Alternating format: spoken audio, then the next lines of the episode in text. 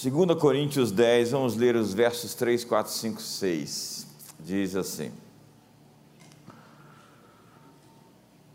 Pois, embora andando na carne, não andamos segundo a carne, não militamos, não lutamos segundo a carne. Porque as armas da nossa milícia não são carnais, mas poderosas em Deus para destruir fortalezas, desfazendo sofismas de toda altivez que se exalta contra o conhecimento de Deus, levando todo pensamento cativo à obediência de Cristo e estaremos prontos para punir toda desobediência quando for cumprida a vossa obediência. Eu estou falando sobre a jornada da vida, sobre como nós todos estamos em uma viagem agora. E muitos de nós estão andando em ciclos e outros em círculos. Andar em círculos é viver percebendo que você está enfrentando as mesmas dificuldades, os mesmos obstáculos, os mesmos inimigos sempre. Então você olha para aquela paisagem e diz: Eu já estive aqui antes. Você está vivendo momentos repetidos e significa que você está preso num loop. E essa é a grande tragédia da vida humana, ficar preso em um círculo, um ciclo que não termina. Mas viver em ciclos é diferente de viver em círculos. Viver em ciclos é você estar de uma forma espiral, passando por momentos e chegando, alcançando, avançando, progredindo, mudando de estações e de épocas. Há uma história escrita sobre todos nós. Ela se chama obituário. O que estará escrito na sua lápide? Como você será lembrado? Que história você vai dar a este mundo sobre sua passagem em sua vida? Enquanto você ainda está vivo, você pode decidir ser um herói ou ser uma vítima. E vítimas sempre se tornam vilãs. Toda vítima tem um grande potencial de mudar de lado, de, como dizemos normalmente, trabalhar na concorrência. Agora entenda, o roteiro que você viverá será primeiro impresso na página da sua mente estará impresso dentro de você. O que molda a sua realidade é de fato o que você acredita. A vida se resume em decidir quais histórias viver e quais histórias precisam ser editadas. O que você acredita é o que você contará para si mesmo. E quando você conta para si, você também vai anunciar isso a todos ao seu redor. As histórias que você conta para você são poderosas, porque você as internaliza, acredita nelas e as verbaliza, e isso, por fim, se torna uma estrutura impressa em seu DNA. Você é o ator principal desse filme chamado Vida. Você terá que declinar de alguns papéis que será convidado Sim, normalmente nós somos convidados para muitos papéis, para muitas histórias, para atuar em, muitas, em muitos roteiros. E às vezes você vai dizer: não, esse não é o meu papel nessa vida.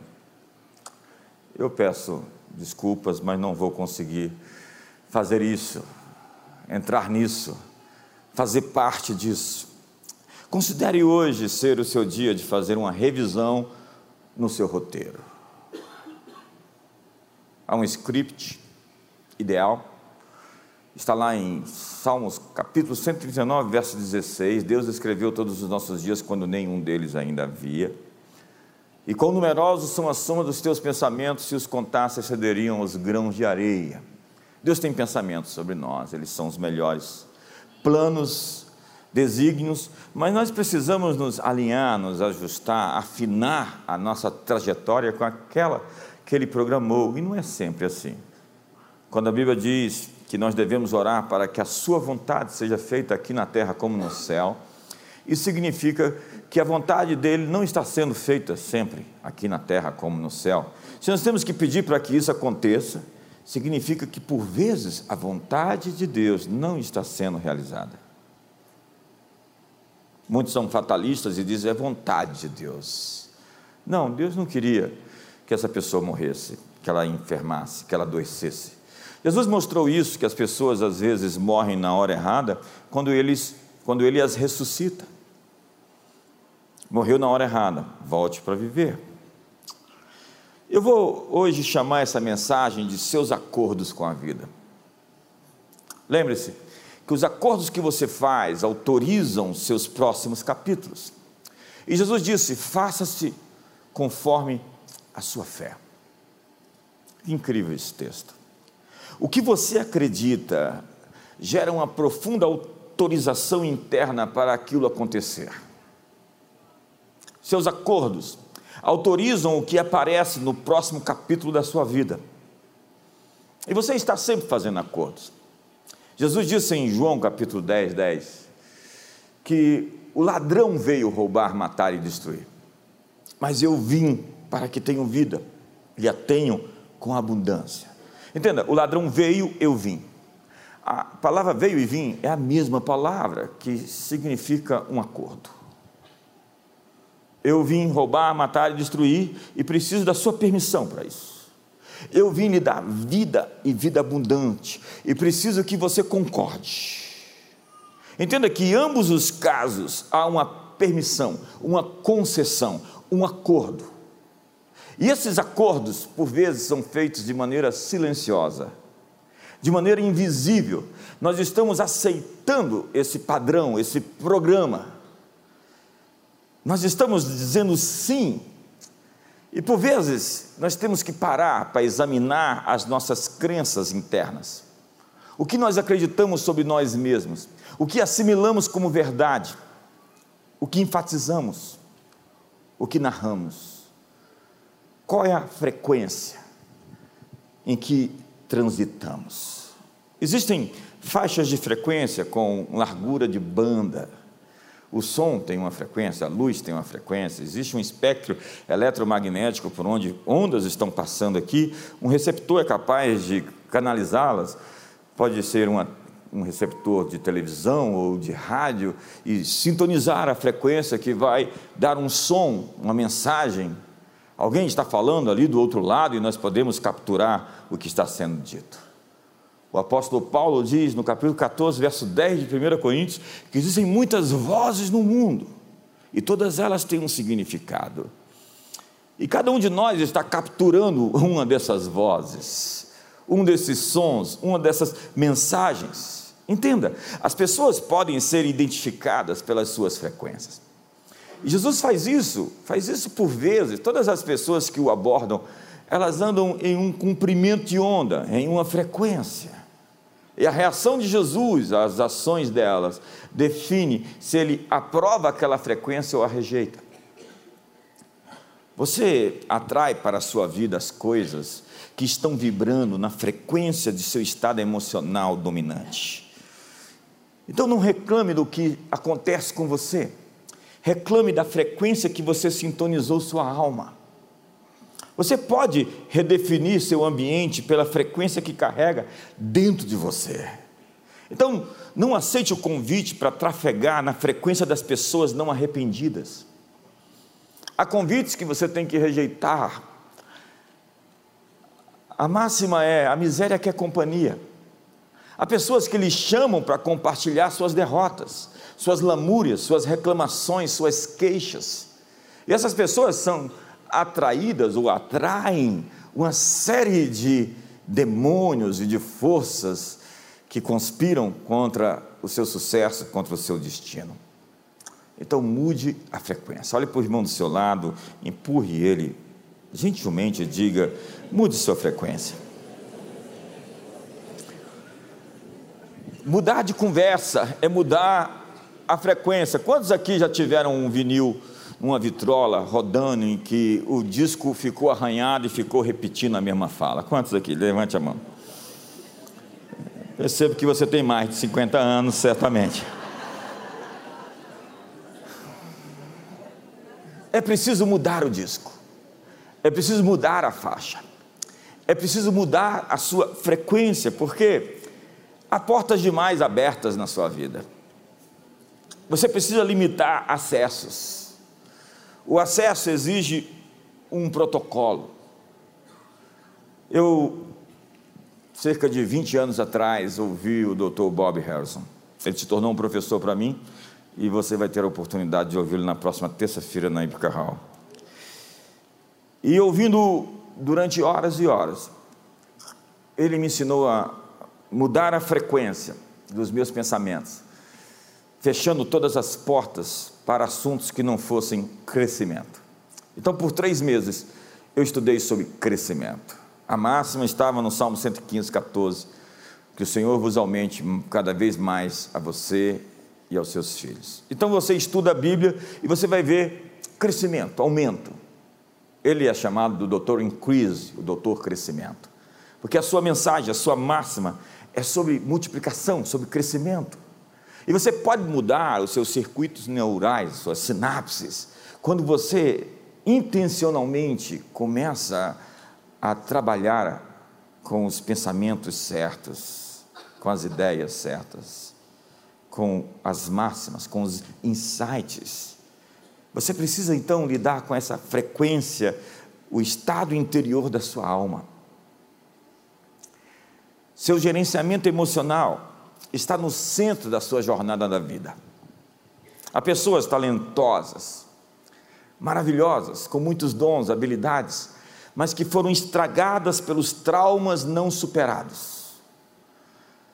E é o disco ali, repetindo, arranhado, na mesma faixa, com a mesma ideia, com a mesma conversa, com o mesmo som, com a mesma frequência, com a mesma fala. É o autor de Hebreus que diz: Não haja em vós nenhuma raiz de amargura que brotando vos perturbe e contamine os demais. O que nós precisamos entender é que nos seus momentos de pico, bons ou ruins, suas crenças e seus acordos são formados. Seu dever de casa para essa semana é examinar as crenças formadas a partir das experiências boas e ruins que você tiver, que você teve na vida. Imagine que você fez concessões, acordos, aceites em momentos trágicos e difíceis, ou em momentos bons, você criou uma fé, uma confiança, uma crença.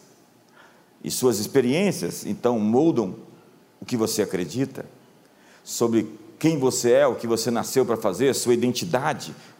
Suas crenças moldam suas decisões, e as decisões que você toma na vida determinam o resultado que você obtém.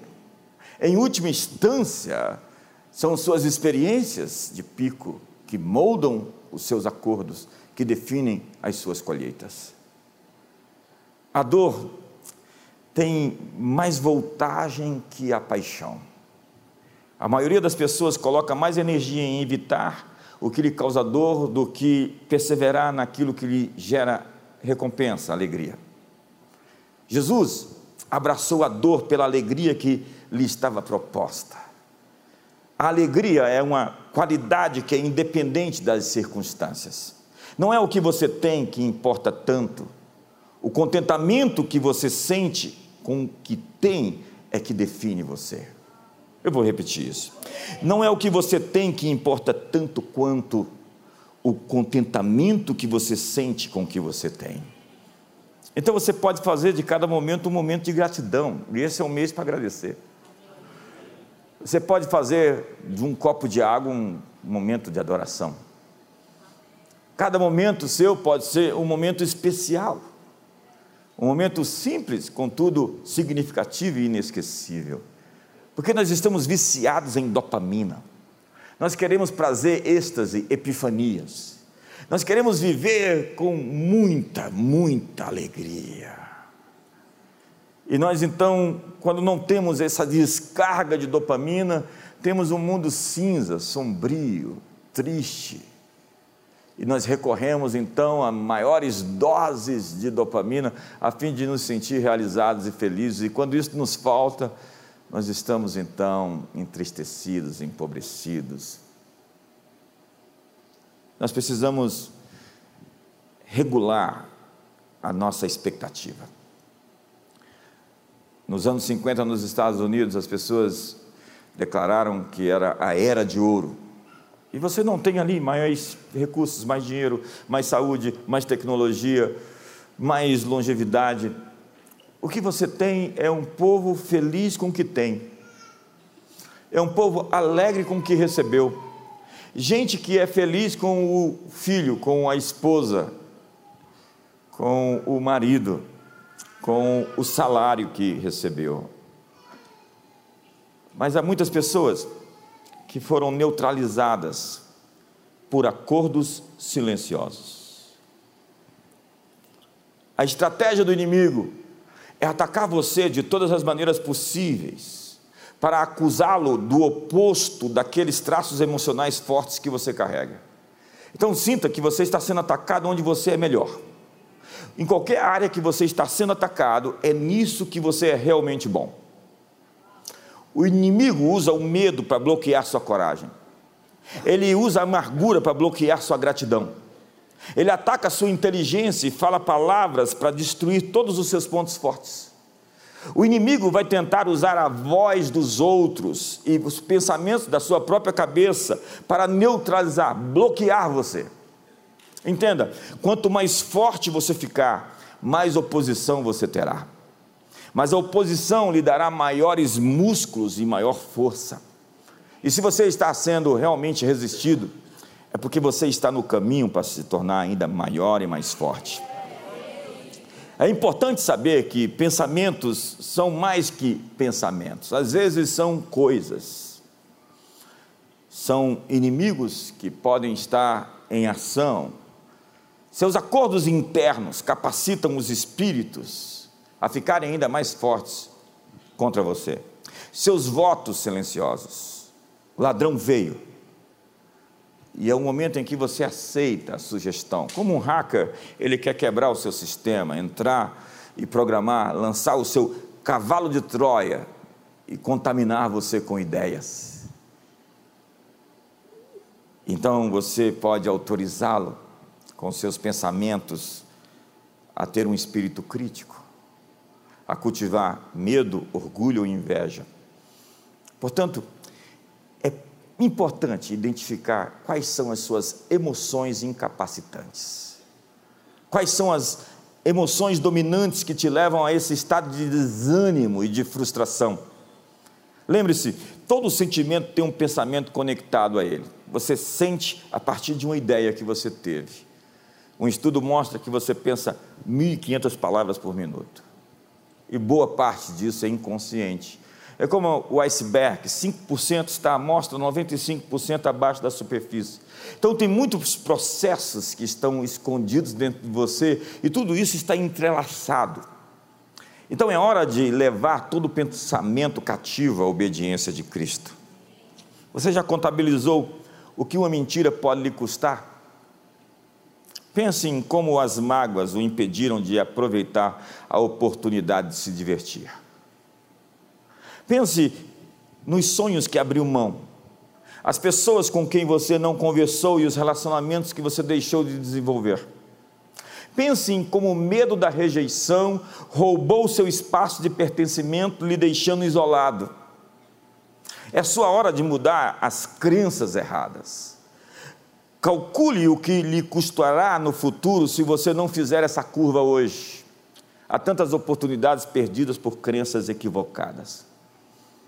Muitos de nós estamos programados silenciosamente. Nós estamos esperando, às vezes, o pior, nos programando para quando o pior chegar. Mas se você enxerga o futuro de maneira drástica, de maneira terrível, você está enxergando um futuro onde Deus não está nele. E esse futuro não existe. O propósito das mentiras sempre foi lançar dúvidas sobre a sua identidade. E esse é o ponto. Será que Jesus sabia quem era Jesus? Foi ali que o diabo botou o dedo. Foi ali que ele disse: Se tu és o filho de Deus, transforma essas pedras em pães. E toda tentação vem ser lançada nesse ambiente para colocar um si, essa grande interrogação. Lembra da serpente no Éden? Se não foi dito que de toda árvore comerás, certamente não morrerás. Então existem três passos na equação dessa solução. Primeiro, identifique o que você está dizendo a si mesmo. Faça uma análise, examine seus pensamentos. Pensar deveria ser como escolher um produto em, uma, em um supermercado, numa prateleira. Você deveria selecionar os seus pensamentos, colocar alguns pensamentos em quarentena, porque eles são vírus. O que o inimigo está dizendo a você quando seu coração está perturbado? É nesse momento de maior luta e batalha, de fragilidade, que o inimigo lhe ataca. Passo 2: descubra o que Deus diz sobre isso. O que a palavra de Deus fala a respeito desse assunto? Eu tive uma experiência dramática com a Bíblia. A Bíblia se tornou esse grande referencial de valores para mim, de uma maneira poderosa, íntima, particular. Eu não precisei dar um salto no escuro para crer. Quanto mais eu estudo, mais eu acredito. E isso é para mim, como diz o Salmo número 1, meditar na lei do Senhor dia e noite é o meu prazer. E diz a Bíblia também em João, em Josué capítulo 1, verso 8, que esse é o grande ponto para ter uma vida bem-sucedida. Meditar na palavra de Deus, ter a Bíblia como seu referencial fixo de conteúdo axiológico, acreditar de maneira simples e infantil. Passo 3. Ore e proclame a verdade sobre si mesmo. Você tem que verbalizar. Você tem que ser o seu próprio profeta. Você tem que ser o seu melhor amigo.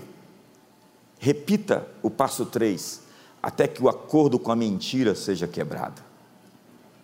A princípio, a verdade vai se materializar verbalmente, depois vai ser escrita na sua mente, depois será vivida nas emoções e, por último, o último nível, ela será impressa em seu nível celular. Entrar em acordo com a verdade de Deus é o verdadeiro significado de acreditar. Crer é estar de acordo com Deus. Então você pega o que o inimigo quer e está dizendo e proclama o contrário. Diga comigo, eu sou totalmente capaz de fazer tudo o que o Pai me chamou para fazer. Todos os dias da minha vida, minha alegria aumenta mais e mais. Diga, eu estou comemorando com ações de graças, e com gratidão, tudo o que o Pai me concedeu. É uma questão de esperança e não de medo. A palavra esperança, elpis, significa uma alegre antecipação por algo que ainda não aconteceu, mas você já está feliz porque vai acontecer. Então põe um sorriso no rosto, fale para o seu irmão, vai acontecer. Agora pense bem, qual é a mentira mais tóxica que você identificou na sua vida, ou que você pode identificar? Descubra o que Deus fala contra essas mentiras. Por vezes o inimigo está trabalhando contra você, sabe como? Plantando sonhos na sua mente enquanto você dorme. É, ele tem um, uma equipe com arquitetos que montam cenários e te enfiam em situações para lhe fazer acreditar naquelas coisas. Muitos se enganam pensando que todo sonho é uma revelação. Para muitos é um revelamento. Na verdade, o mundo espiritual tem duas fontes. E a própria fonte pode ser o seu estômago, porque você comeu demais e passou mal. Mas até nisso o inimigo se aproveita. Então, escreva a verdade sobre esse assunto com base no que Deus diz. Ore e proclame, repita essa verdade sobre você até que isso se torne uma realidade no seu nível celular, fique impresso no seu DNA. Se a verdade te liberta, então uma mentira pode lhe manter cativo. Quais mentiras lhe prendem hoje? É uma mentira que pode cativá-lo, algo que o inimigo está te contando, que não é verdade sobre você, sobre o mundo, sobre o momento em que você se encontra ou sobre o que você precisa fazer. Existem milhares de narrativas sobre você lá fora e você vai ter que escolher qual você vai dar ouvidos, qual você vai emprestar sua voz e com qual você gastará os seus neurônios. Acredite, quando você avança, você vai ouvir muitas coisas, muitas histórias. Na verdade, hoje a gente vive nessa época onde tudo é narrativa. Nós precisamos da narrativa de Deus sobre nossa história. Como seria a sua história contada por um inimigo? Como seria a sua história contada pelo seu melhor amigo? Tudo muda de acordo com a pauta do jornalista.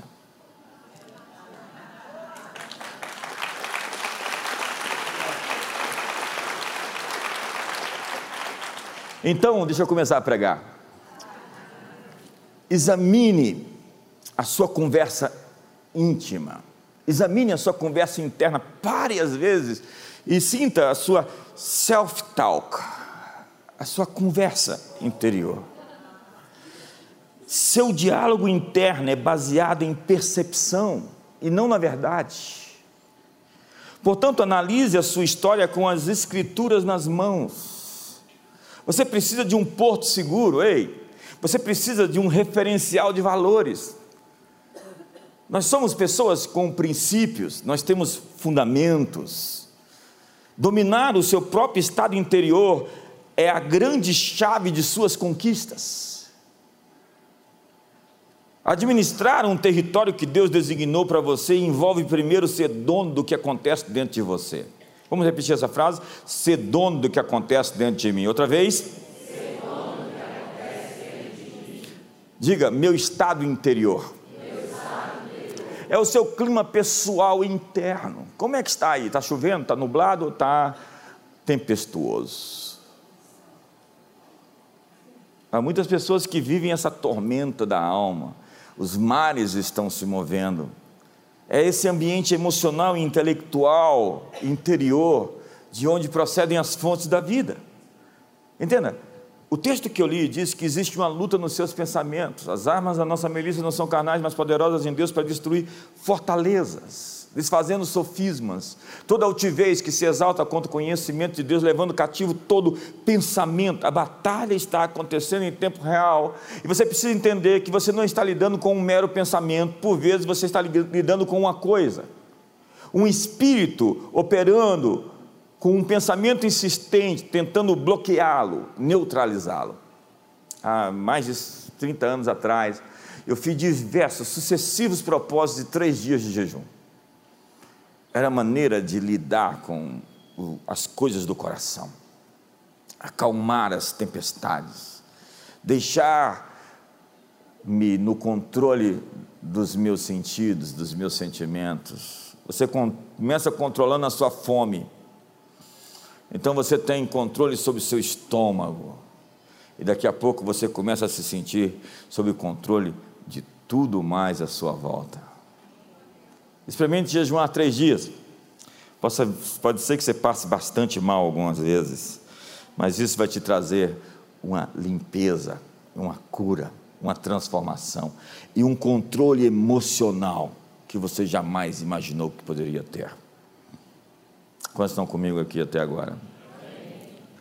Então, o texto que eu li fala que as armas da nossa milícia não são carnais, mas poderosas para destruir fortalezas. Fortaleza é a palavra Oshuroma, que é uma espécie de baluarte ou uma torre.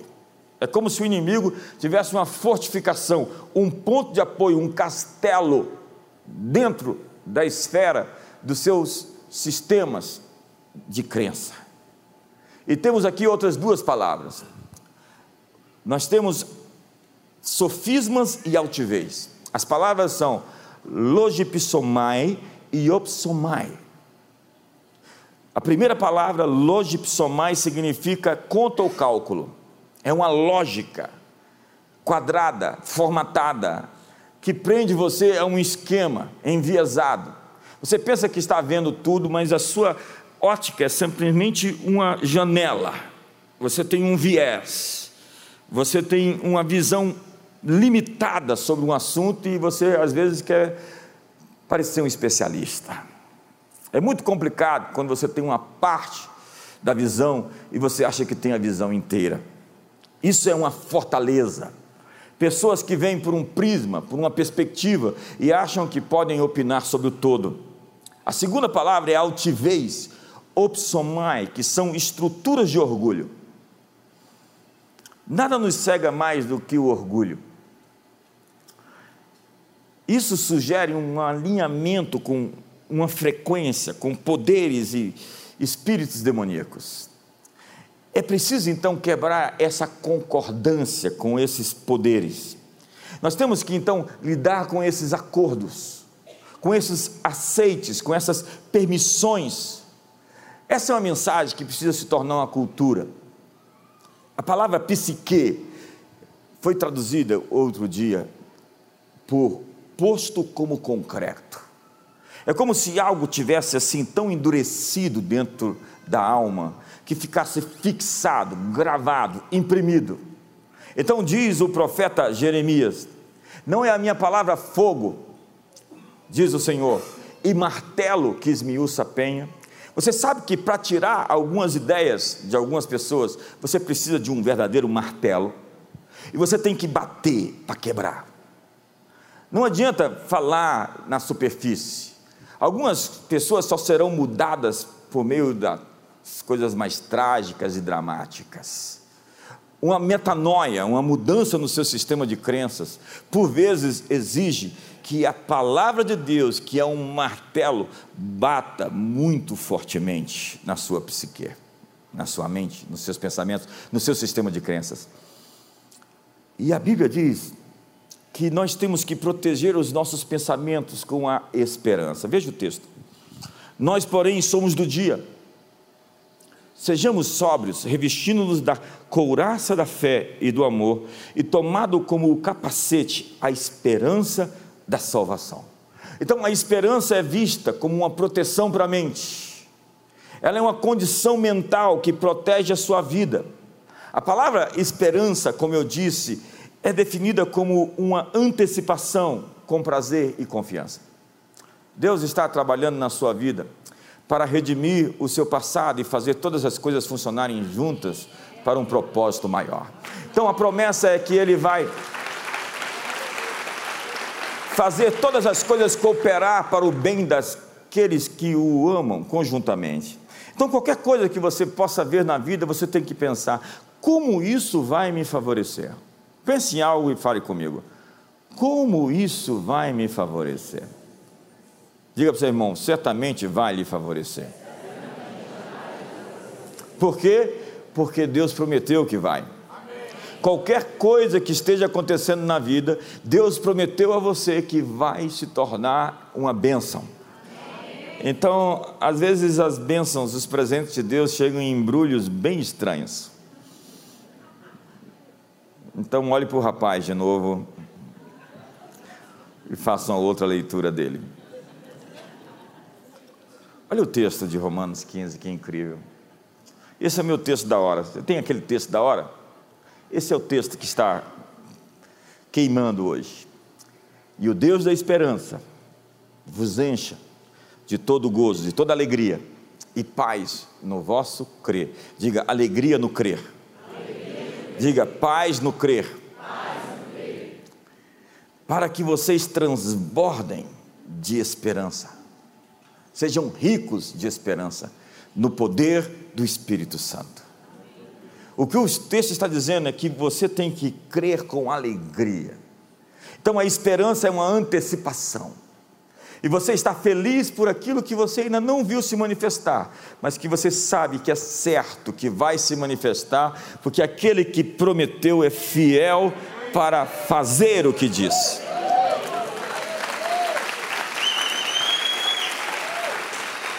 Então eu sugiro a você que faça uma festa de ações de graças esse mês, por aquilo que você já pediu e sabe que Deus está para realizar. Eu sugiro a você que faça uma festa pela libertação do Brasil.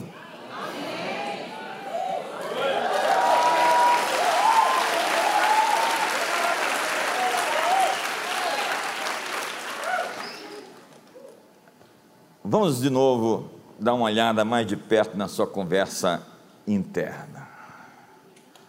Você está conversando com você todo o tempo e às vezes você não percebe. E se você não conversa com você, você ficou maluco. Só um louco não conversa consigo. Você abre o livro dos Salmos, você vê um homem que conversa consigo todo o tempo. E ele está mostrando a nós os seus pensamentos. Como está a sua conversa com você mesmo? Como estão as suas crenças em assuntos globais? O que você pensa sobre riqueza? Sobre dinheiro? Você pode estar sendo bastante envenenado pelas fontes, pelas informações. Às vezes as pessoas me trazem informações e eu falo, qual a fonte? A fonte é tão importante, porque hoje a gente vive de narrativa, é como Nietzsche dizia, não existe mais verdade somente o que narram. Nós temos certas estruturas globais através das quais nós enxergamos a vida. Elas são lentes, são óculos, são perspectivas. Então analise o que está acontecendo no mundo com as escrituras na mão. Eu estava lá em Israel agora, essa semana, esses dias todos, e eu fui até a Samaria. E pela primeira vez eu vi aqueles vinhedos em cima das montanhas sendo plantados. E alguém me deu o texto de Jeremias 31, verso 5, que dizia que, de novo, outra vez, serão plantadas vinhas nos altos montes de Samaria. E eu falei, eu estou vendo isso.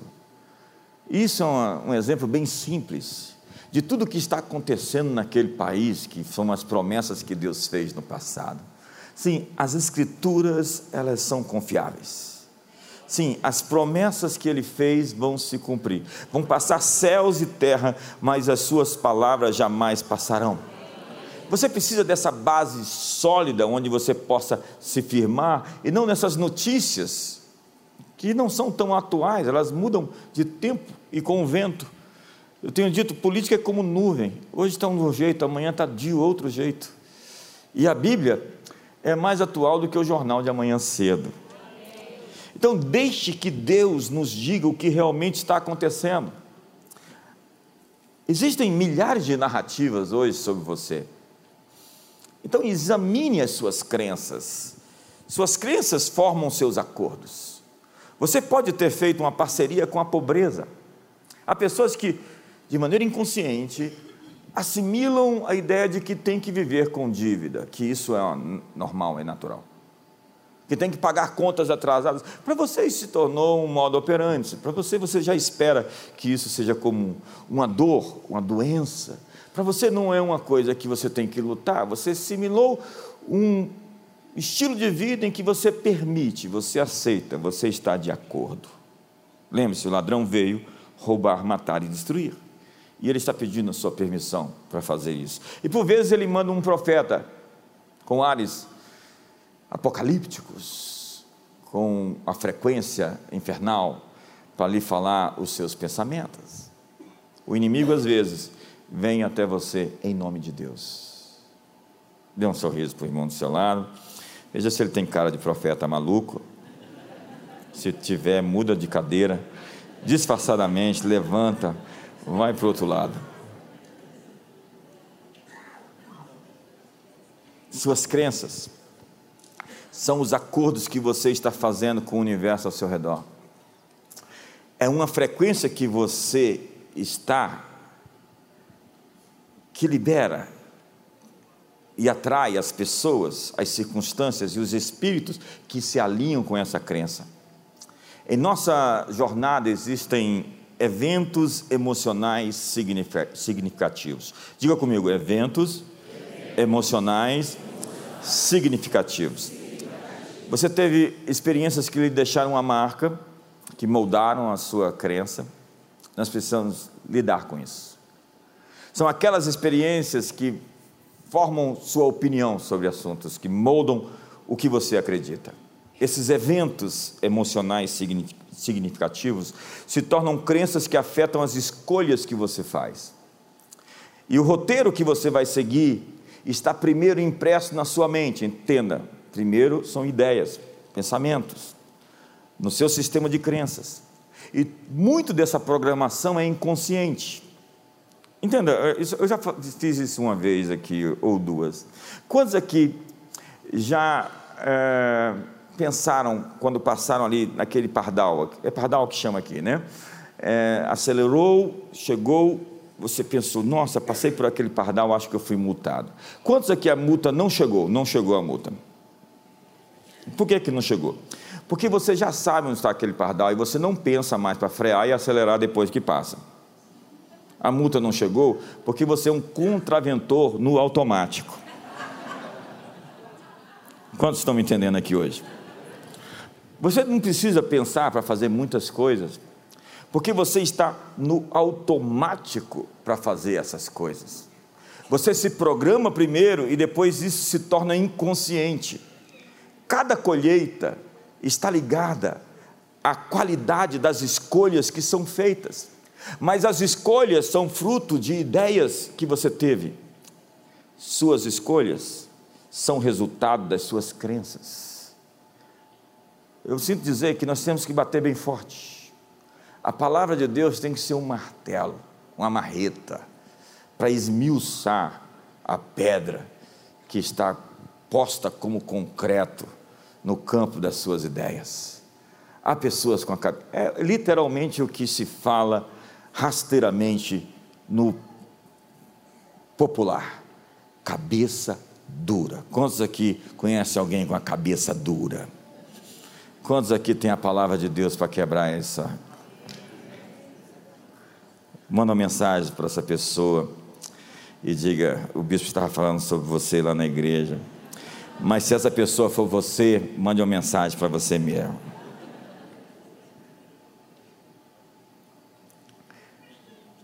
É preciso bater bem forte na falsa humildade. É incrível como as pessoas são tão inseguras que qualquer demonstração de segurança parece arrogância. Elas veem pessoas assim eretas, bem vestidas, alinhadas, e aquilo as incomoda. Os miseráveis têm problema com pessoas generosas quando aquela mulher despejou o bálsamo sobre o corpo de Jesus, Judas já protestou e os discípulos seguiram ele na reclamação. Mas Judas não estava preocupado com os pobres, Judas só estava escandalizado com a abundância. Todo Judas se escandaliza com a abundância. Veja na Bíblia. Deus sempre aparece para fazer as pessoas acreditarem em si mesmas. Ele está sempre reforçando que as pessoas são capazes. Veja Gideão, veja Josué, veja Pedro, Pedro, Paulo, Jeremias, Moisés, a lista é realmente enorme. Deus sempre surge dizendo: vamos lá, coragem, você tem ânimo, você dá conta, você consegue. Te levantei, te ungi, te confirmei, te validei. Você é meu filho amado em quem tenho o meu prazer. Deus sempre está reforçando as pessoas. A religião está tentando crucificar o homem novo, restaurado, redimido e transformado. É incrível como o sistema religioso quer enquadrar as pessoas quando Deus quer libertá-las para o seu destino. Então, dedique-se àquilo que você é forte. Os atletas que disputam as Olimpíadas buscam acessar o que eles chamam de peak state. É o estado de pico, ou o auge. Todos temos na vida esse momento de pico. Você já teve esse momento assim mais alto? Você pode reproduzir isso muitas vezes, é o seu estado de convergência. É quando você se torna mais criativo, poderoso, focado. Quando você se sente livre, surge então uma ousadia, uma coragem que você não tinha. Há pessoas muito boas em música, elas são extraordinárias cantando ou tocando. Há pessoas com incrível capacidade de alegrar ambientes pelo seu senso de humor. Elas contagiam, elas carregam uma atmosfera, uma frequência. Pessoas servidoras que apoiam outras pessoas, elas estão ali para suportar, dar suporte, apoiar outras pessoas. Pessoas com habilidade verbal, habilidades analíticas, habilidades criativas, com coragem física, pessoas feitas para o esporte.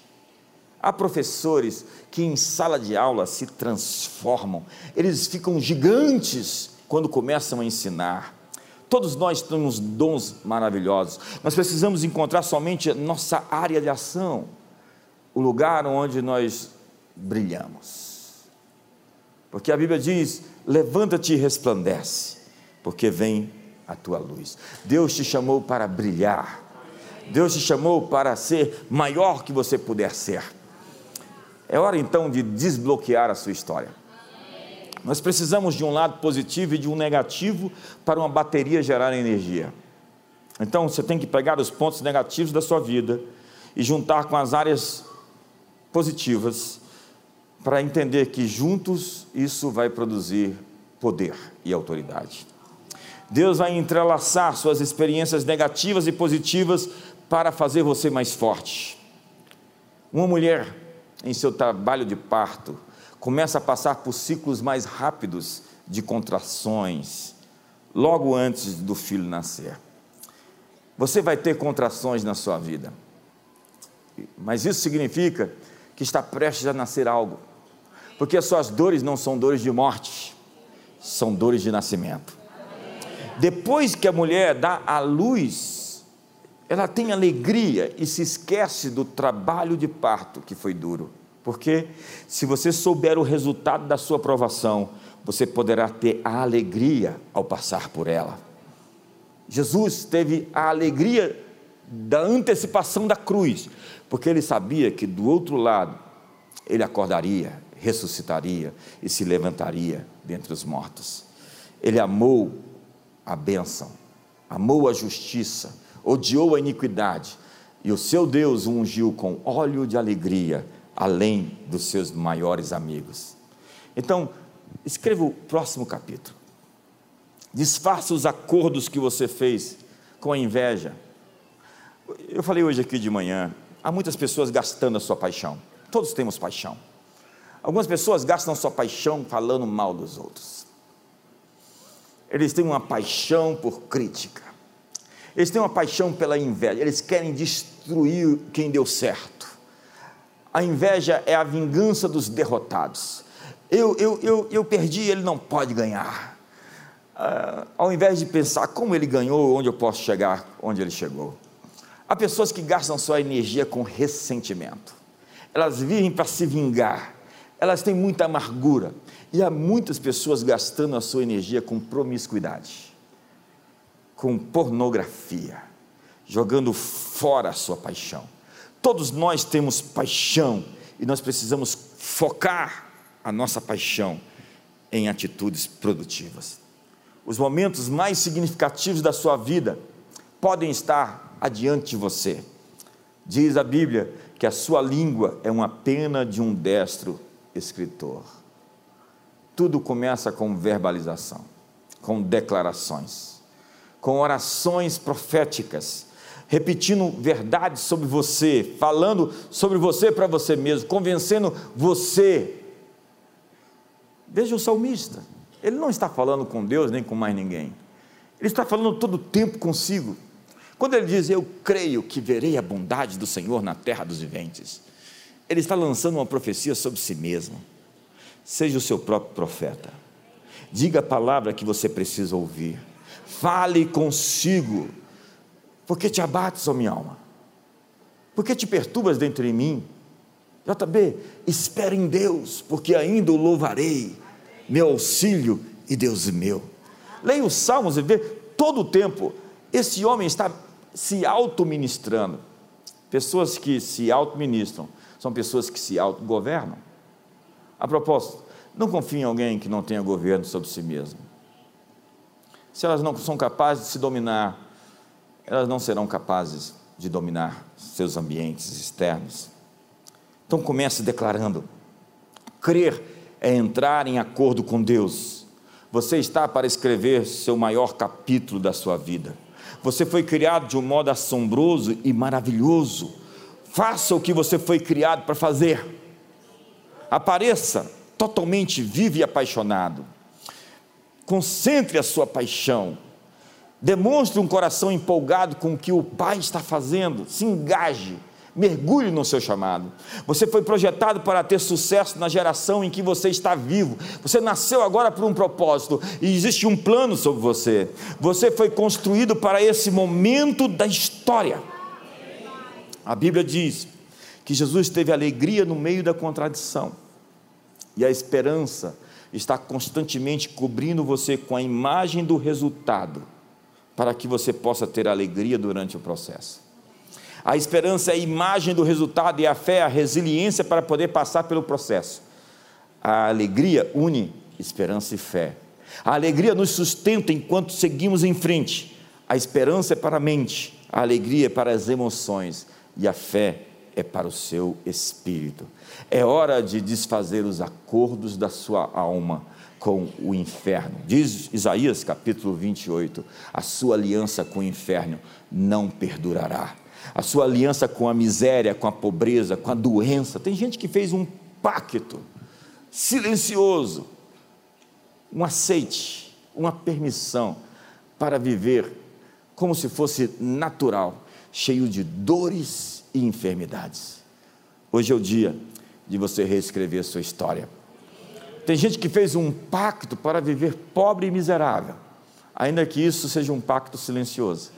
Tem gente que fez um pacto para viver uma vida medíocre, mas hoje nós vamos desfazer todas essas alianças e vamos fazer a aliança com aquele que prometeu a nós: Eu vim para que tenham vida e a tenham com abundância. Fique de pé essa noite. É hora de dar o seu aceite. É hora de dar a sua permissão. É hora de dizer sim à promessa de Deus. Feche seus olhos hoje.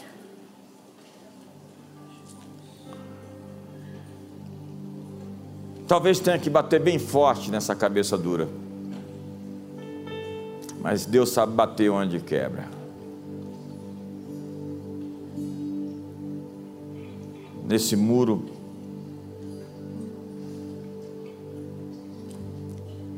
Feche seus olhos por um instante. Examine-se a si mesmo. Examine seus pensamentos. Essa semana você vai ser ministrado. Esse é o tipo de mensagem que você ouve agora e durante toda a semana você vai se lembrar dela. Porque Deus vai confrontar você com seus acordos. Deus vai confrontar você nas suas conversas internas. A propósito, Deus vai entrar nessa conversa. Deus vai invadir essa frequência sua e vai lhe convidar para uma frequência superior. Ele diz para Ezequiel: ponte de pé e eu vou falar com você. Deus vai mudar a frequência dos seus relacionamentos. Ou você sobe a frequência ou você muda de amigos. Precisamos de conversas exaltadas, de alto nível. Precisamos de conversas produtivas. Precisamos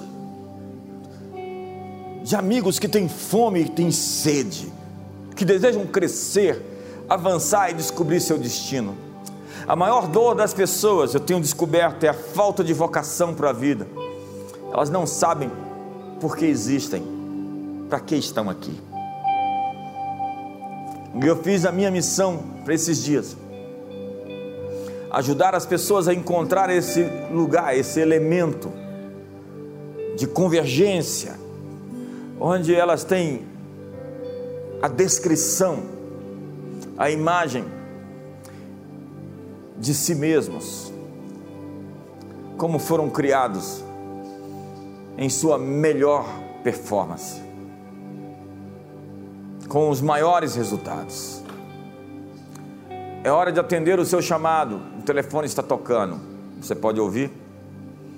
Há uma trombeta hoje dizendo: livre-se das coisas velhas, das velhas vestes, conceitos e preconceitos, sensos, consensos, da velha religião, das velhas ideias, das velhas tradições e programações da sua mente. Deus está reconfigurando você. Ele está pedindo permissão, posso entrar e arrumar essa bagunça da sua vida, essa bagunça emocional, onde você vive tão instável, tão quebradiço, tão na reatividade. Você não age, somente reage. Você está reagindo às circunstâncias ao invés de dobrá-las. Eu lhe chamei, eu lhe vocacionei. Eu tenho um plano para você e você dá conta, você consegue, você pode, você vai. Por quê? Porque eu vou com você. Porque eu vou fazer com você. Porque eu vou pôr a minha mão na tua mão. Porque eu vou autorizar você. Porque eu vou lutar as suas lutas. Vou enfrentar os seus inimigos. Seu sistema de crenças está contaminado, cheio de vírus, de cavalos de Troia a estratégia do inimigo é te ocupar por dentro, fazer cabeças de ponte, controlar você como que por um controle remoto, controlar suas atitudes e suas reações. Então você é domesticado, domado, neutralizado, seus sonhos ficam suspensos, e o que você nasceu para viver e mostrar ao mundo está sob júdice, como que se pudesse ser enterrado com o seu corpo quando você morrer. Então você vem a essa vida e não distribui os presentes que Deus colocou dentro de você para as pessoas, para o mundo, para essa geração. Porque há rebelião, porque há medo, porque há inveja, porque há ansiedade, amargura e ressentimento. E essas coisas realmente bloqueiam bloqueiam o seu potencial, bloqueiam o que existe dentro de você. É o apóstolo Pedro quem diz sobre o homem escondido do coração. Há alguém verdadeiramente você dentro de você que está bloqueado pelo pecado, pelo erro, pelo engano, pelas práticas lascivas, pela promiscuidade, pela pornografia. Você nunca será você enquanto você não se desencascar, desenvolver, desinvolucrar, existe alguém maravilhoso, formado por Deus, a sua imagem e semelhança, uma nova criatura, que precisa aparecer, se mostrar, se revelar, mas por vezes você está preso dentro de você, preso dentro de você, em conflitos emocionais profundos, jogado na frequência da tristeza, da depressão, assimilando mentiras. Você precisa mudar a frequência, mudar o canal, corrigir, alinhar. Você precisa sintonizar. Busque essa voz que ecoa da eternidade. Jesus disse: as minhas ovelhas ouvem a minha voz e me seguem. Se você é ovelha de Jesus, você deveria ouvi-lo. Você deveria ter os ouvidos abertos para essa frequência mais alta, que quer lhe guiar, lhe conduzir, lhe mostrar caminhos, veredas altas, sublimes, elevadas. Desfaça o seu acordo com o medíocre hoje. Você não nasceu para sobreviver. Você não é um sobrevivente.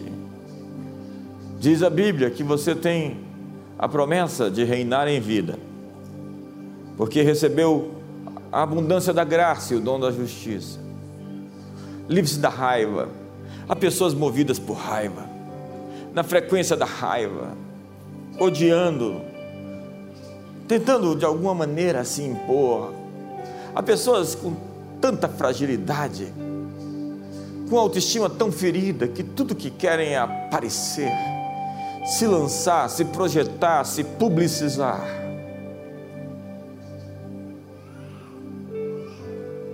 Mas a autopromoção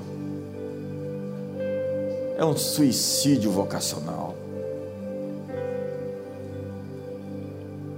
Deixe que Deus mostre você quando você estiver pronto.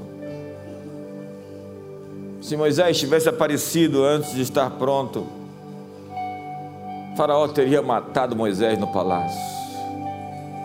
Jesus demorou 30 anos para começar seu ministério. Ele estava escondido. José ficou no processo. Ele era o rei preso o rei na cisterna, o rei na casa de Potifar. Há um rei dentro de cada um de nós. E você não está preso, senão preso ao processo. E é importante hoje quebrar esse loop, romper esse ciclo transitar por novas veredas, novos caminhos. Deus promete: eu estou fazendo uma coisa nova que está saindo à luz. Eu estou colocando rios no deserto, um caminho no ermo. Você pode ver isso lá no Negev, em Israel, rios brotando no meio do deserto. Mas isso acontece de maneira objetiva com filhos de Deus para quem há a promessa de que do seu interior fluirão rios, novos pensamentos e ideias vão surgir na sua mente. Ouça isso. Você será visitado por pensamentos novos e ideias novas. E você vai perguntar de onde vêm esses pensamentos. Ele opera em você o querer e o realizar. Esteja aberto para a visitação que Deus vai trazer sobre você nos próximos dias. Por que eu digo isso?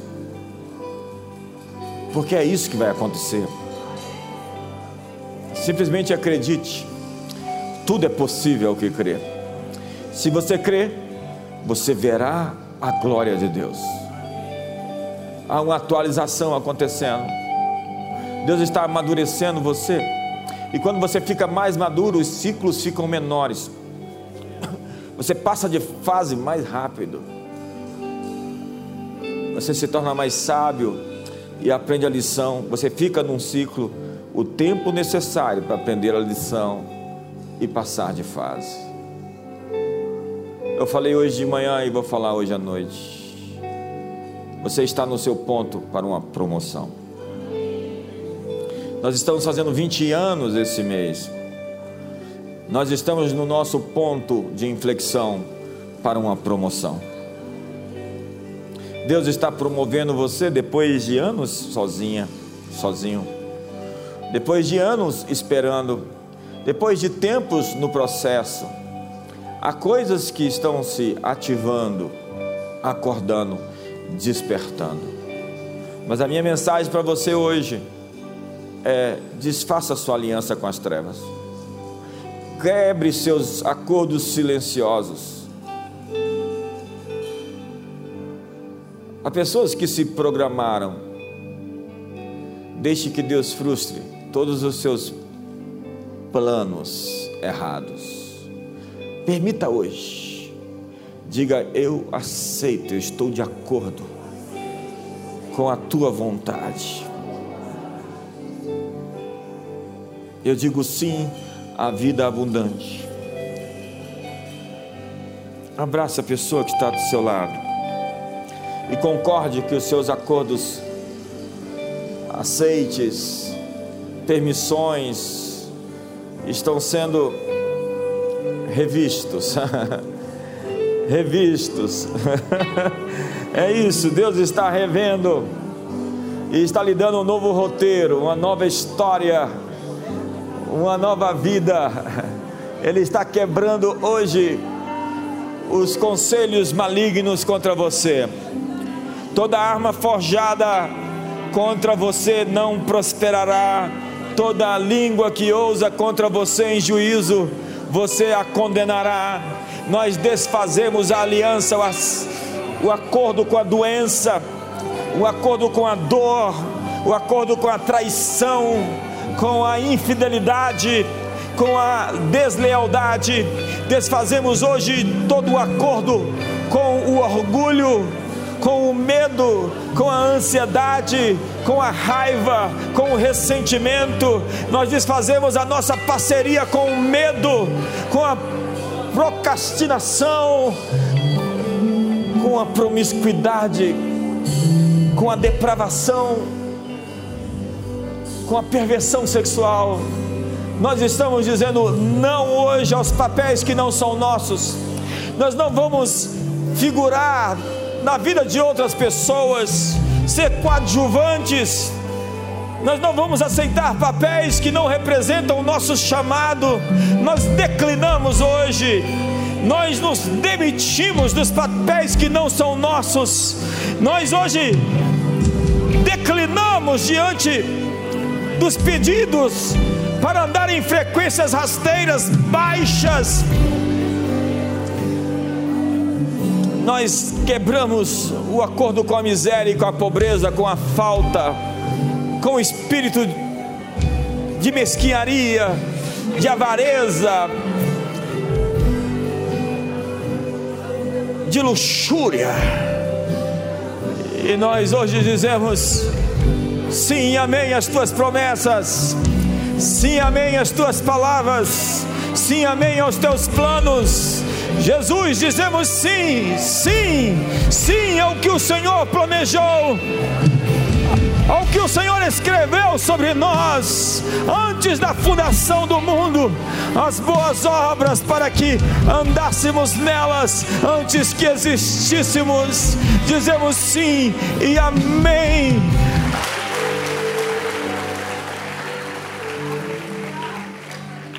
No livro de Apocalipse, capítulo 4, Deus fala a João: sobe aqui. E ele subiu uma janela.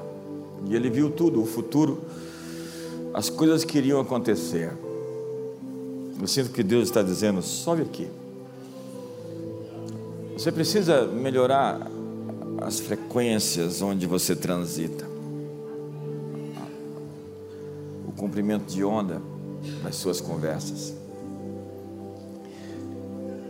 Diz a Bíblia que o profeta estava no meio de um vale e o Senhor disse: Podem esses ossos reviver? Ele disse: Senhor, tu sabes. Então profetiza sobre o vale. Fale as suas circunstâncias. Entenda, tudo começa na esfera da verbalização, das declarações.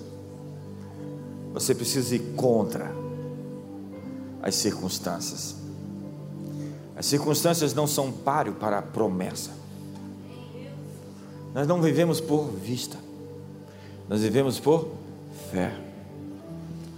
Então, a sua fé está sempre ligada ao que você fala, às palavras da sua boca. Eu criei, por isso falei. Por isso nós cremos e também falamos. Se você disser a esse monte, ergue-te e lança-te ao mar e não duvidar no seu coração, mas crê que se fará o que você diz, assim será, porquanto tudo quanto pediste, crendo que recebestes, será convosco. Você já creu, você já recebeu e será. Veja o tempo dos verbos. Veja como Deus já considera consumado. A fé é o firme fundamento das coisas que se esperam. A palavra significa como a escritura de posse do que você procura. hipostases, é um documento que te autoriza a tomar posse do que você pediu. Ainda que você não veja, ela é a certeza das coisas que se esperam, a convicção dos fatos que não vemos. Nós não, vemos, nós não vivemos por vista nem por emoções. Sentimentos não são confiáveis. Não tome decisões permanentes por causa de emoções temporárias. Sentimentos passam. E o que fica são fundamentos, são princípios. Nós somos homens da palavra. E a palavra vai permanecer. E aquele que prometeu vai cumprir. Suas promessas não têm fim. E suas misericórdias se renovam a cada manhã. Pai, hoje nós estamos aqui nesse primeiro domingo de junho, o mês da gratidão. E queremos te agradecer pelas coisas mínimas que o Senhor nos deu, nos oportunizou. Queremos mudar a nossa frequência, como Abacuque, que reclamava e se queixava. E por fim disse: O Senhor me faz andar altaneiradamente. Ele saiu da lamúria, da queixa, para a adoração incondicional, para sacrifícios de louvor. Hoje nos tira desse lugar onde vemos o errado, onde criticamos, onde falamos mal. Hoje nos desafiamos a subir a nossa frequência, elevá-las até os céus, onde vamos comungar com o Espírito Santo, com os anjos com tudo aquilo que reside na frequência que adoramos. Onde estamos, onde nos movemos. Celebramos esse mês e prometemos a Ti o nosso melhor. Vamos examinar nossos pensamentos, nosso diálogo, nossa conversa íntima para corrigir os nós, desatá-los, os sofismas, todo pensamento que se exalta contra o teu conhecimento. Estamos em análise, somos os analistas de nós mesmos, nos percebendo, nos discernindo, nos conhecendo, porque autoconhecimento é poder sigamos e prossigamos em Te conhecer. Espírito Santo nos revela o que precisamos aprender, traz à tona essa semana todas as experiências que formaram nossos acordos. Queremos ir desamarrando e des, des, fazendo o desacordo, fazendo a quebra do acordo com tudo aquilo que não foi e que não é a vida abundante que o Senhor nos prometeu. E com o amor de Deus, a graça de Jesus e a comunhão do Espírito Santo seja sobre a sua vida. Uma ótima semana, um ótimo mês para todos.